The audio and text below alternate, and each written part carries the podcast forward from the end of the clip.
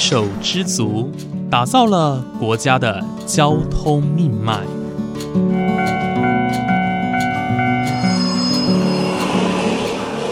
翻山越岭，运送着历史的独家记忆。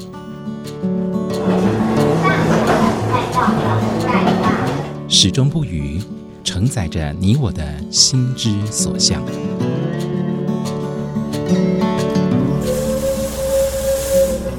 各位旅客您好，欢迎搭乘本班次列车，我是胡浩辰，欢迎来到鬼世界，让我们一起探索铁道文化，感受铁道温度，记录铁道故事。本节目由正声广播公司台中台胡浩辰制作主持，欢迎收听。各位听众朋友，午安！谢谢大家在每个周五的中午十二点钟准时收听，欢迎来到鬼世界，我是主持人吴浩辰。今天浩辰哦南下到了高雄哦，邀请到一位来宾哦，这位来宾呢可以说是在铁道界无人不知、无人不晓的人物，因为呢他这这是在这个领域哦深耕多年，那当然他也出过了一些著作。那最近呢，他也呃有一本书出了第四版哦，叫做《铁道迷的第一本书》。大家听到这里知道作者是谁了吗？马上我们欢迎邓志忠老师。老师你好，来，浩辰你好，然后各位听众大家午安，大家好，非常谢谢老师今天百忙之中抽空来接受浩辰的访问哦。我相信大家应该也很期待听到老师的声音哦。恭喜老师出版，呃，应该说恭喜老师再次出版，对对，这本铁达人开讲铁道迷的第一本书《一百个铁道爱好者必懂的常识与非常识》哦。呃，这本书呢，就是现在出到是第四版哦。对。那在这本书当中，其实非常囊，就是囊括了很多生活化的内容嘛，哈。那我们首先来请老师跟大家介绍一下这本书的主题啊。呃，从第一版到第四版哦，相信很多人看了之后也都会觉得有就是察觉到，哎，内容其实有一些不一样。我们请老师跟大家分享一下，我们的内容有哪边改变了？其实我们这几年的铁道的环境，不管是车辆啊，还是轨道，都有蛮大的变化。是。那这出版社也看到这样的一些改变，所以呃，陆续在这四个版本中，哈，就根据目当前的铁道的现况，我们来做更新。譬如说，以前没有三千型的自强号，现在有了。那有些车子也停驶了，所以我们在新的版本之中，我们就把它做了一些修正。然后车票也不一样啊，车车站路线有一些调整，好，我们都在随着这个这个最新的东最新的一些现况来做更新啊，主要是这样子。嗯，那老师可不可以跟我们介绍一下，就是里面啊，其实有分几个大主题哦，有八个大主题。那这八个大主题呢，其实算，我觉得就是分门别类，那让大家也可以很清楚的了解到说，哎，我们在某一些可能技术方面，或者是说我们在轻旅行的方面等等呢，有哪一些可以了解的小知识？老师来跟我们介绍一下这几个主题好吗？好，我们出版社也很也很贴心哦，把我的这个将近一百个问题，把它变成八类哈。那这八类前后顺序，他也呃跟我讨论了很久哈，主要是铁道旅行。玩家收藏篇跟营运车辆机务运转、铁道路线篇、哦车站月台篇、铁道试验篇跟铁道达人篇。嗯，这个排序的逻辑呢很很有意思哦，就是从你喜欢铁道的开端开始，然后一直到越来越深入、越来越深入，到最后你甚至可以加入，对，从事这个来到这个铁道的这个世界，当做一个职业的一个。一个逻辑这样子的排序。是，谢谢老师。所以这个安排的顺序，哎，是有一个潜潜藏的意意涵在。由浅入深。对对对，就是大家可能一开始接触铁道的时候，都是呃因为旅行，因为在上面玩乐搭乘的关系，兴趣，然后越来越深，那坑越来越深。对，会开始研究车辆啊，研究呃像是对研究路线，或者说它怎么运转的，甚至说如果真的呃从小到大真的都很有兴趣的人，会可能会有考虑要加入这个立志要加入到铁道的。这个事业，对，没错。所以这个书的编排其实也是别有一番意义。对对对，嗯。好，那既然哦，这本书其实是给铁道迷入门的第一本书，我们现在请老师来跟大家分享“铁道”这个词好了。铁道其实从小到大听到大啊，也就知道就是两根长长的铁轨这样子，然后通到别的地方去。不过呃，有的人认为要有两根钢轨的交通建设才叫铁道。不过呢，其实在广义的解读上哦，好像又有不同的说法。呃，我们请老师来跟大家分享一下哦，就是铁道这个定义啊，怎么定义啊？当然，我们就我们的传统的认知来源，铁道一定是两根铁轨哦，这样的火车走在上面，这样才叫铁道。可是呢，随着科技的进步，你会发现，哎，磁浮列车出现了，单轨列车也出现了，它已经不再是两根铁轨这样的一个模式哈、光我们很亲贴近的一个文湖线，对。它就不是两根钢轨了，反而是两个那个轮胶状的轮胎走在那个固定的的路线上哦，是。它也算是铁道的广义的铁道的一种。所以我在这本书里面，我就想说，狭义的铁道就是我们传统认知的两根铁轨这样的一个铁道。那广义的呢，我们就把它放宽，只要是交通工具沿着固定那个路线，我们都可以算算是铁道了。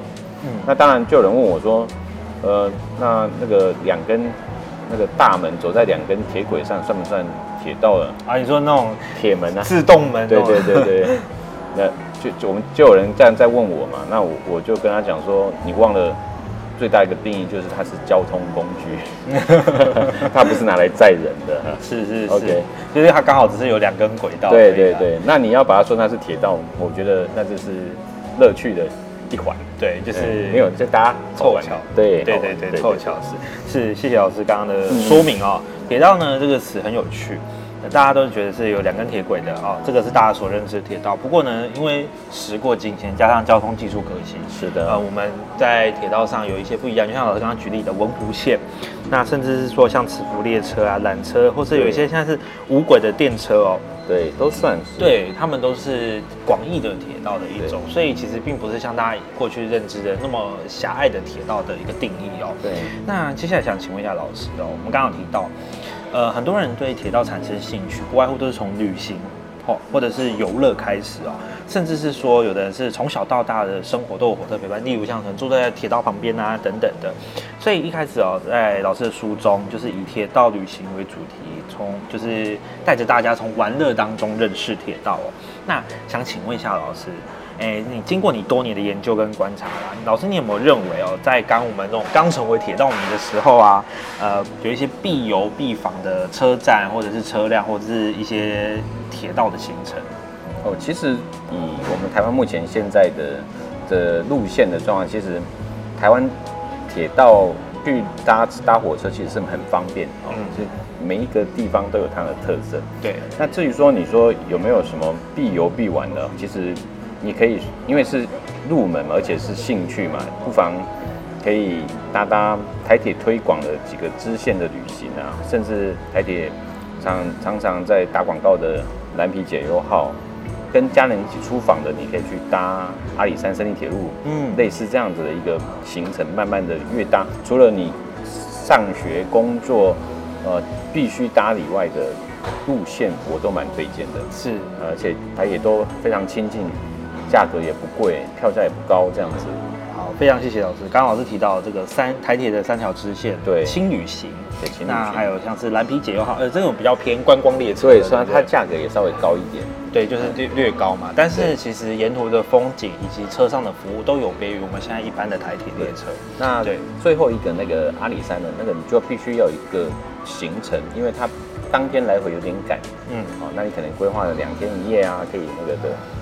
那北部也蛮多像跟火车有关的路线，像乌来台车啊，你也可以去搭这样，哦对对，是。也是很简单就可以到达的。对，乌来台车的部分，这个就是我们属于就是比较特殊对，比较特殊型。对，那甚至像我们深澳线的那个铁道自行车等等哦哦，他们其实过去都是铁道的一部分。对一部分。那只是说他们现在可能用改建成自行车，或者说我们就是呃过去的人力台车变成了现在比较偏电动型的台车，但是它其实都是有一些铁道文化的成分在里面哦，也是蛮就是适合大家一日游或者是两日游的部分。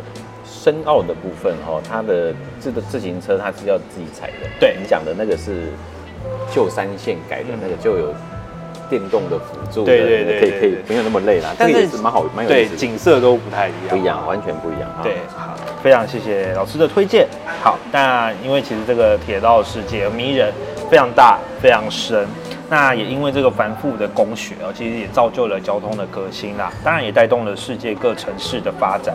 不过像是近几年在台湾哦，呃，我们所称的铁道迷哦，喜欢铁道的人这个名词哦，好像有点被。就是带有一点负面的意思哦。为什么呢？因为其实很多人在追求兴趣的同时哦，打扰了其他旅客，或者是有破坏了一些规定哦。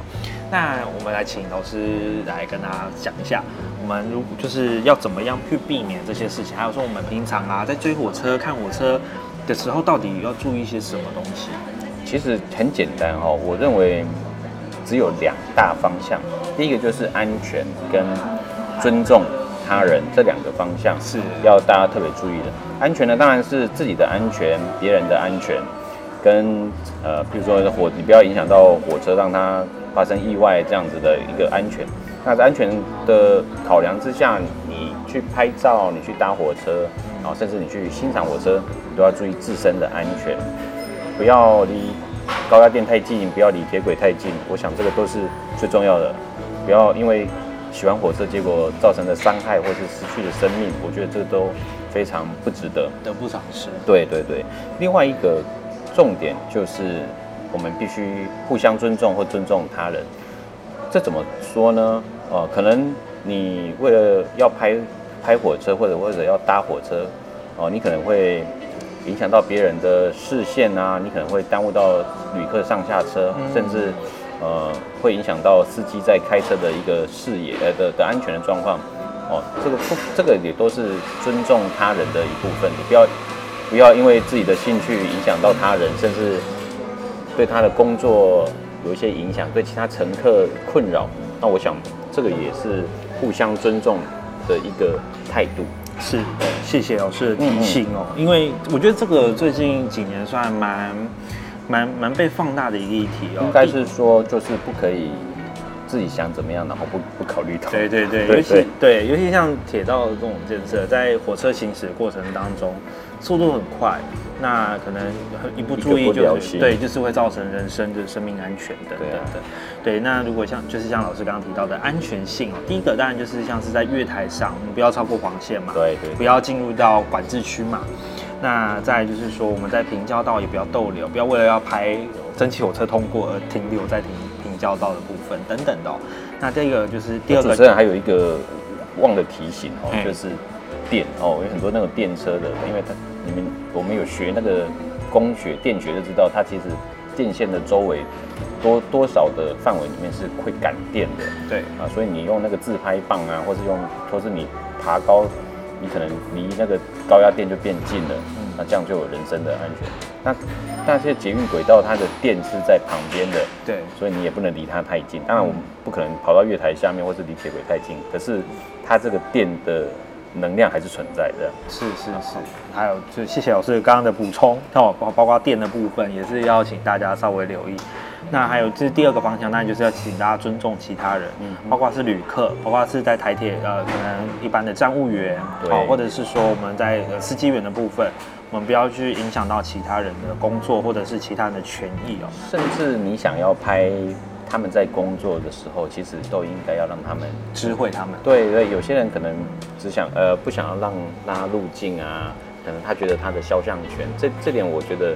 还是要尊重被拍的当事人会比较好，毕竟你不是只有你开心而已，对方 开心也蛮重要的。对对对，没错，这个是一个就是很基本的一个尊重，对对，非常重要，所以这个要请大家多多的留意哦，也请大家帮忙跟大家提相互对，我觉得这很重要，因为。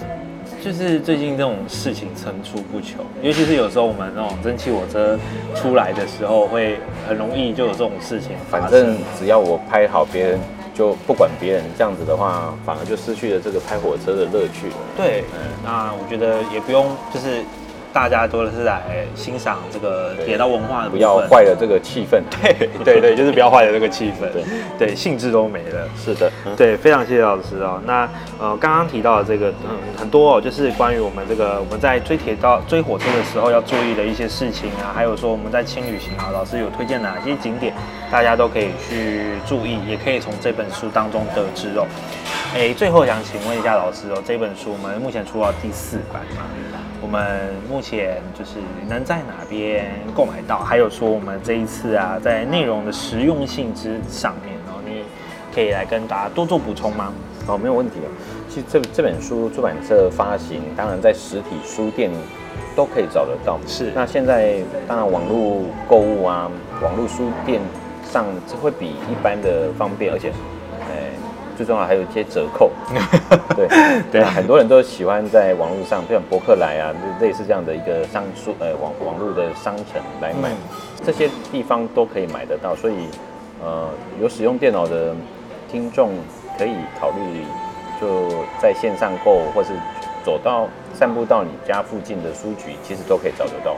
那至于说这本书的内容啊，其实我自己个人觉得是包罗万万象啊。哎，真的是，对，从从简单的到复杂的都有，但是它复杂不会复杂，只是稍微入门一下，因为毕竟它是一个入门书嘛。只要提起了一点兴趣，你有兴趣，你再另外再去深究它。对，所以说呢，它的内容其实呃，它定位在一个国小学生就可以看的一个、哦一个层层次哦，所以不会太深哦。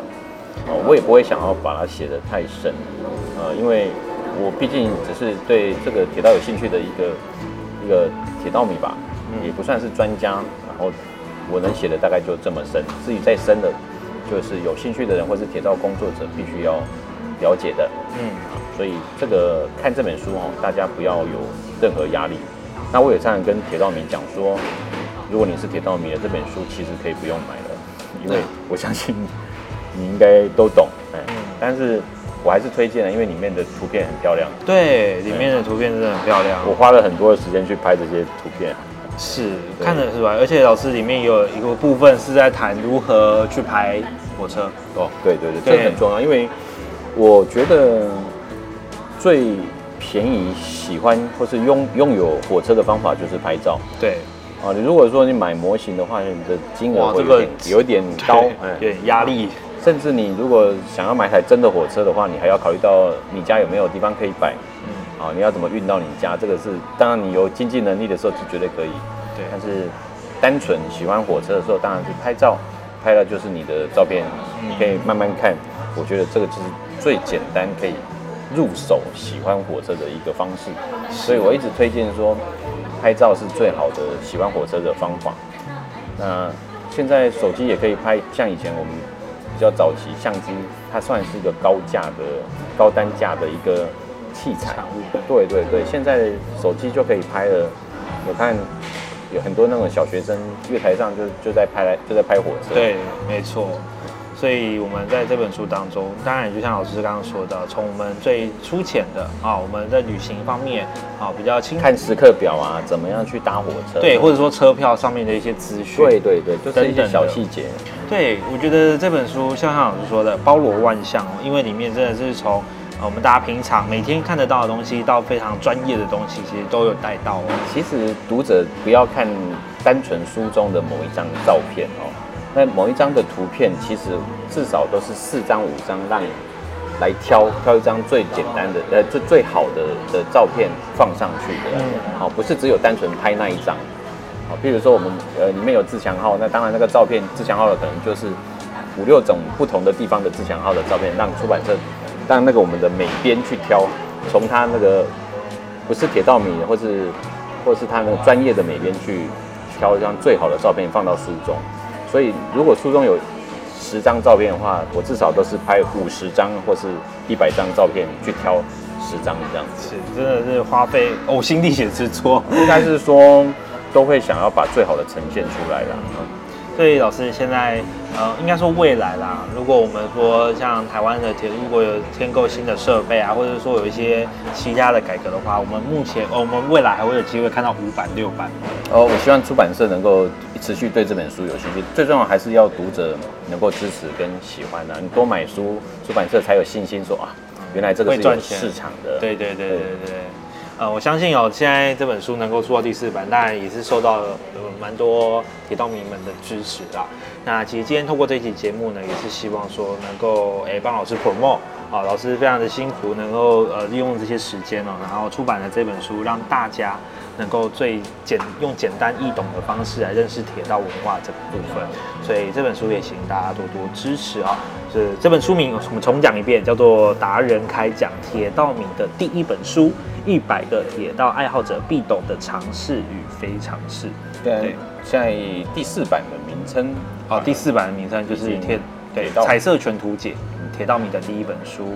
对，那这本书封面呢，就是我们最新款的两款列车，对，EMU 900三千型跟九百型，啊，对，就是三千跟九百。对三千型跟九百型。原本我是想放一五百型跟啊哇，这好新哦！两百，但是台铁这边一五百还没有正式公开，对还没有公开对对，他们还是觉得还是放最新的这两个好了。对，没错，我相信呃，这两这两个车现在大家应该也都呃多少都有看过了啦。对，也是慢慢的出现在台湾铁道的各个角落。其实慢慢取代旧有的火车喽，对，反而是旧的那些火车已经慢慢消失了。对，像举光嘛、复兴嘛啊，甚至是 PP 车，也慢慢的要除役了。甚至 DR 两千两两千型三两千八百型三千型都已经没有在正班列车上了。对，现在剩三千一百型有而已。对，所以呃，铁道的世界一直不断的在更新。有的人会认为说很可惜，有一些旧有的回忆消失了，但是我认为它是一个进步。它还是个交通工具。我我认为大部分对于他们的要呃需求还是在交通上面。是的，它是毕竟是一个大众运输系系统的。那台铁最近这几年也有蛮多的的变变更新嘛，就是它也保留了一些旧有的车辆，在必要的时候是一些特殊的节日也会开行，所以它变成了这些退役的车变成了一个特别运转列车，也是算台湾铁道上的一个 surprise。嗯，我认为他们没有消失啊，没有消失对他们换一个方式存在。暂时休息一下。对，好，那么今天非常谢谢邓志忠老师来到节目当中跟大家分享哦，我们这个他的新书，还有说我们在这本书当中可以得到哪一些热知识、冷知识哦。那非常谢谢老师，谢谢我们的主持人。好，OK，那今天我们节目就先到这边结束喽，感谢您的收听，我们下次再见。